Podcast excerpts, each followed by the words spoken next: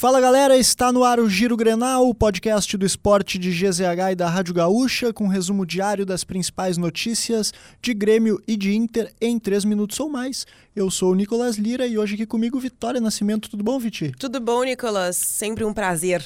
Sextou! Nessa sexta-feira, 11 de agosto de 2023, vamos começar com o Inter? Vamos então. O Inter está perto de anunciar a contratação do lateral direito espanhol Hugo Malho, de 32 anos, que está livre no mercado desde o término do contrato com o Celta de Vigo, da Espanha também.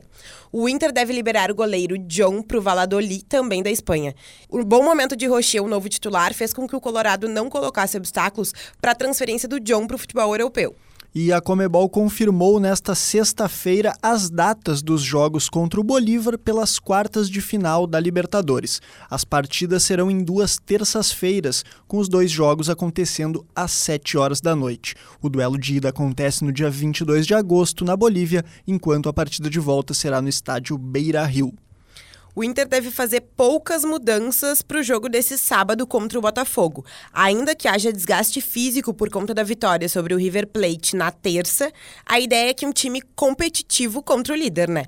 As dúvidas do time estão no meio-campo. O provável time tem Rocher, Bustos, Vitão, Gabriel Mercado e René, Gabriel, Arangues, Bruno Gabriel, Arangues, Bruno Henrique ou Maurício e Alan Patrick, Wanderson e Ener Valência. E agora a gente fala de Grêmio porque o zagueiro Bruno Vini deve desfalcar o tricolor contra o Fluminense. Assim como ocorreu ao longo da semana, o zagueiro ficou de fora da atividade desta sexta, que teve apenas os minutos iniciais abertos à imprensa. Porém, uma conversa reservada do técnico Renato Portaluppi com Jeromel indicou uma possível novidade para a última rodada do primeiro turno do Brasileirão. O experiente zagueiro tem participado normalmente dos trabalhos com bola, tendo disputado o jogo treino contra o São José na semana passada. Outra alternativa para compor a defesa é o recém-contratado Rodrigo Eli. Além da dúvida na zaga, o time pode ter novidades no setor ofensivo. Uma provável formação gremista tem Gabriel Grando, João Pedro, Bruno Alves, Rodrigo Eli ou Jeromel e Reinaldo.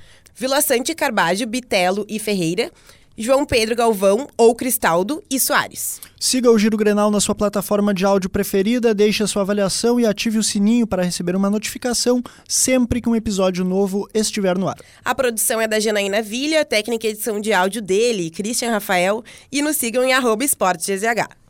E a Copa do Mundo Feminina está rolando, Vit, entrando aí na fase decisiva. Nós tivemos dois jogos já realizados e dois semifinalistas já definidos. Exatamente. Ontem eu falei aqui com a Milena que eu apostei na Espanha e na Suécia. Ela também apostou na Espanha, mas ela apostou no Japão, que eu lembro. 100% de aproveitamento então, Vitor. Exatamente. Será que tu vai manter esse aproveitamento nos jogos desse sábado? Vamos ver então. Sábado às quatro da manhã tem Austrália e França. Eu vou apostar na França, tá?